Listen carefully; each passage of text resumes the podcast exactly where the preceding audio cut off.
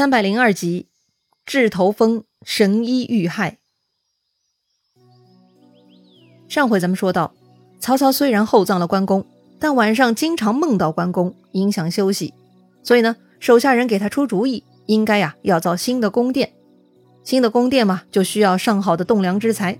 设计师苏越呢，就给曹操提供了一个线索，说城外月龙祠旁边有一棵参天的大梨树，是好材料。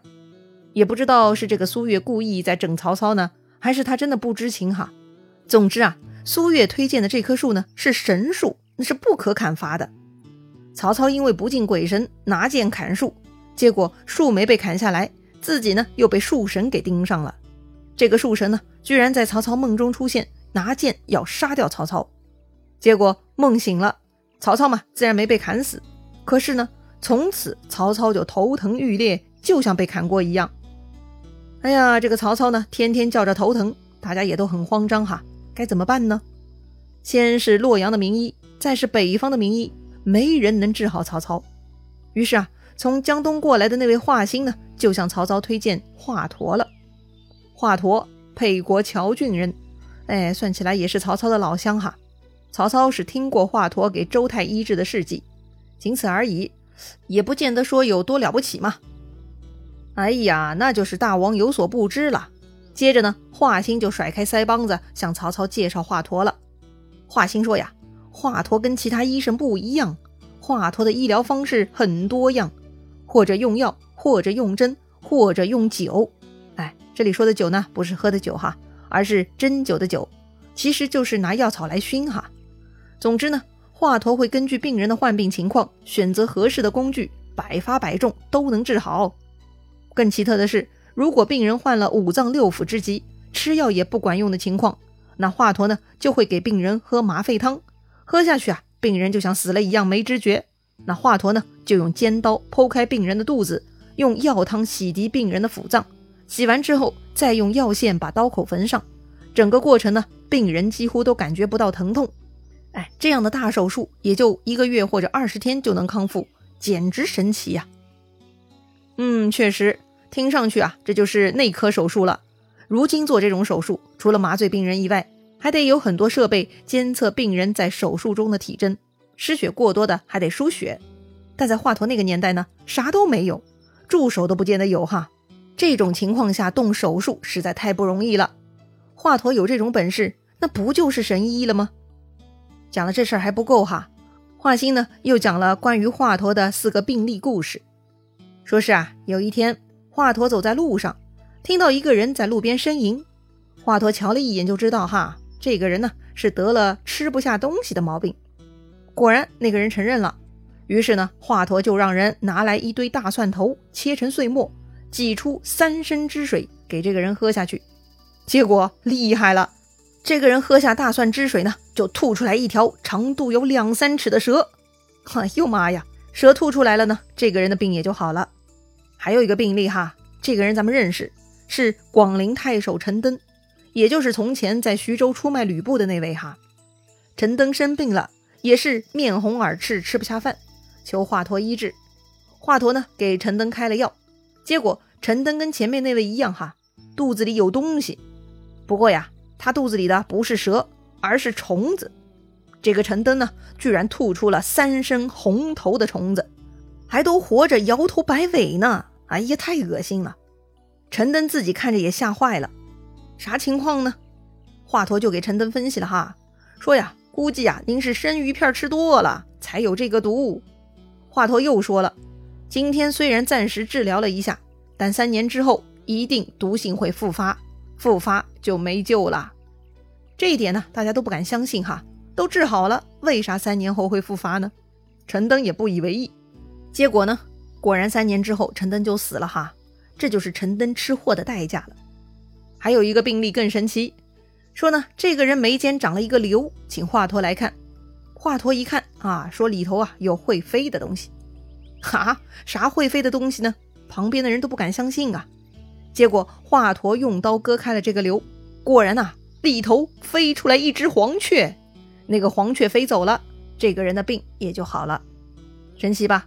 鸟飞到肉里变成瘤，这个鸟还能活着哈？真不知道这个人是怎么把鸟塞进自己的皮肉的。塞个鸟到眉间还不算啥哈，还有更厉害的呢。说是有一个人呐，被狗咬了脚趾头，于是啊，这个地方呢就长出两块多出来的肉，一块肉疼，一块肉痒，搞得这个人呐痛不欲生。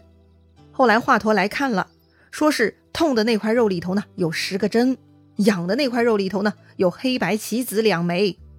哎呦我的天哪，这个华佗是自带 X 光 CT 扫描啊，他呢就像有透视眼哈，能看到皮肉里的东西。当然，人们还是不敢相信。于是华佗用刀割开了那两块肉，果然应验了华佗的诊断。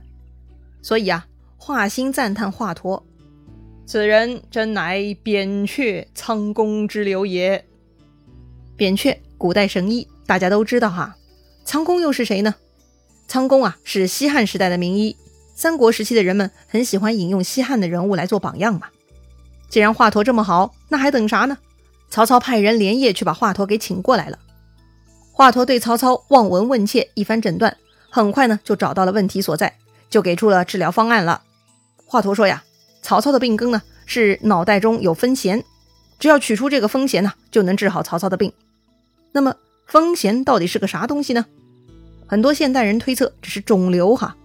华佗给这个肿瘤取了个名字叫风涎，风呢是头风的风，涎呢是三点水加延安的延。按照华歆前面介绍的案例。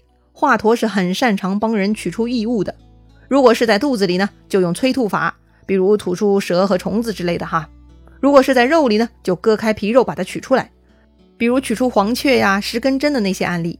如今曹操的这个异物长在脑袋里，那是吐不出来的，也就只能割开皮肉取出了。所以呢，华佗说曹操可以喝麻沸汤，然后华佗会用锋利的斧子砍开曹操的脑袋，取出风涎，再帮曹操缝好。这样就可以根除了。如果不这么做，光是喝汤药是解决不了问题的。曹操一听这个方案呐，就冒火了：“你要杀姑吗？”曹操本性多疑哈，老了以后呢更严重。之前他担心近身伺候的人伤害他，特地演了一场梦中杀人，以警告周边的人哈，别想趁他睡觉来行刺。居然这回华佗敢提出砍曹操脑袋的方案。这不是摆明了要取他性命吗？曹操自然是不能接受的。可是华佗确实没有恶意，所以啊，他赶紧补充说明，说这个关公中毒箭，我给他刮骨疗伤，他都没有一丝害怕的。如今大王这只是小毛病，何故多疑呢？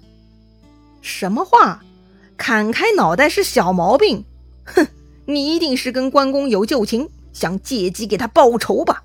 曹操呢，十分怀疑华佗的动机。立刻让左右把华佗拿下，关入大牢，严刑拷问，问他到底他是不是图谋不轨。看到华佗被抓，贾诩呢就过来劝谏曹操，说这样的良医世间罕见，杀掉可惜呀。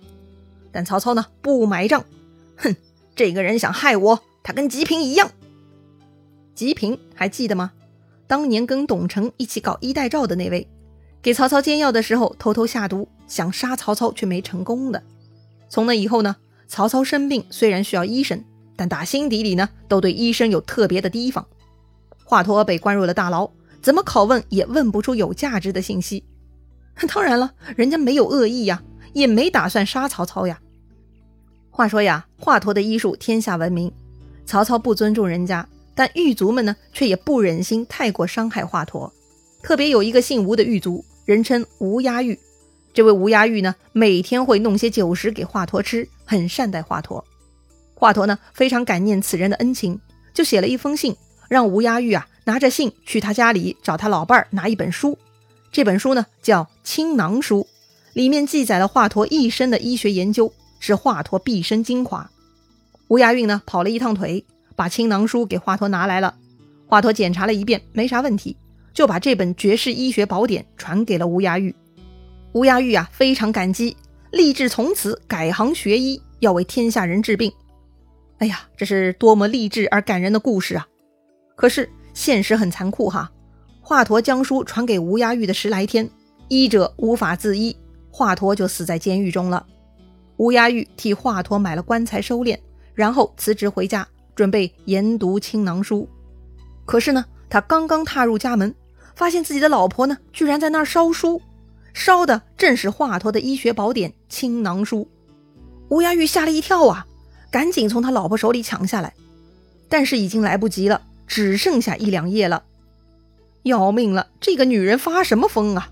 乌鸦玉是怒骂妻子，但他老婆却非常理直气壮哈，骂她老公是个没脑子的。你学什么华佗？就算医术像华佗一样神妙，最后不还死在牢狱之中？还敢学华佗？哎呀，这一盆冷水浇下来。吴鸦玉也不知道说啥好了，似乎他老婆说的也对哈。于是呢，吴鸦玉只能蹲在那儿叹气，却无言以对了。所以呢，最终华佗的青囊书就失传了。唯一民间有一些流传的呢，就是被吴鸦玉从老婆手里抢下来的最后一两页上记录的那些什么阉割动物的方法而已哈。可惜啊，曹操呢又害死了一个人才，而吴鸦玉的老婆呢，却就像当时世道的一面镜子。可惜了，华佗一个善良的想帮助别人的人，却死在最后一次帮助别人的出诊中，太悲哀了。曹操不相信华佗，那就没人能治好他的头疼病了。他的病情呢，就一日日加重。那也没办法呀，他把最有可能帮他医治的医生给弄死了，头疼嘛，就只能自己扛着了。这天呢，突然东吴又派使者来见曹操，送来了孙权的上书，写啥了呢？孙权向曹操称臣了。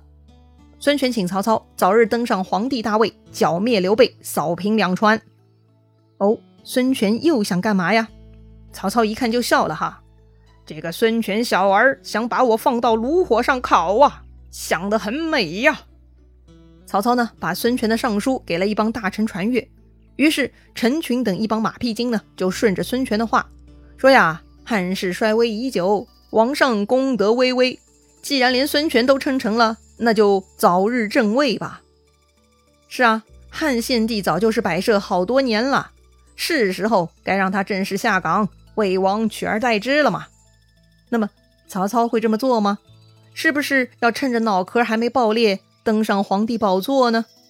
精彩故事啊，下一回咱们接着聊。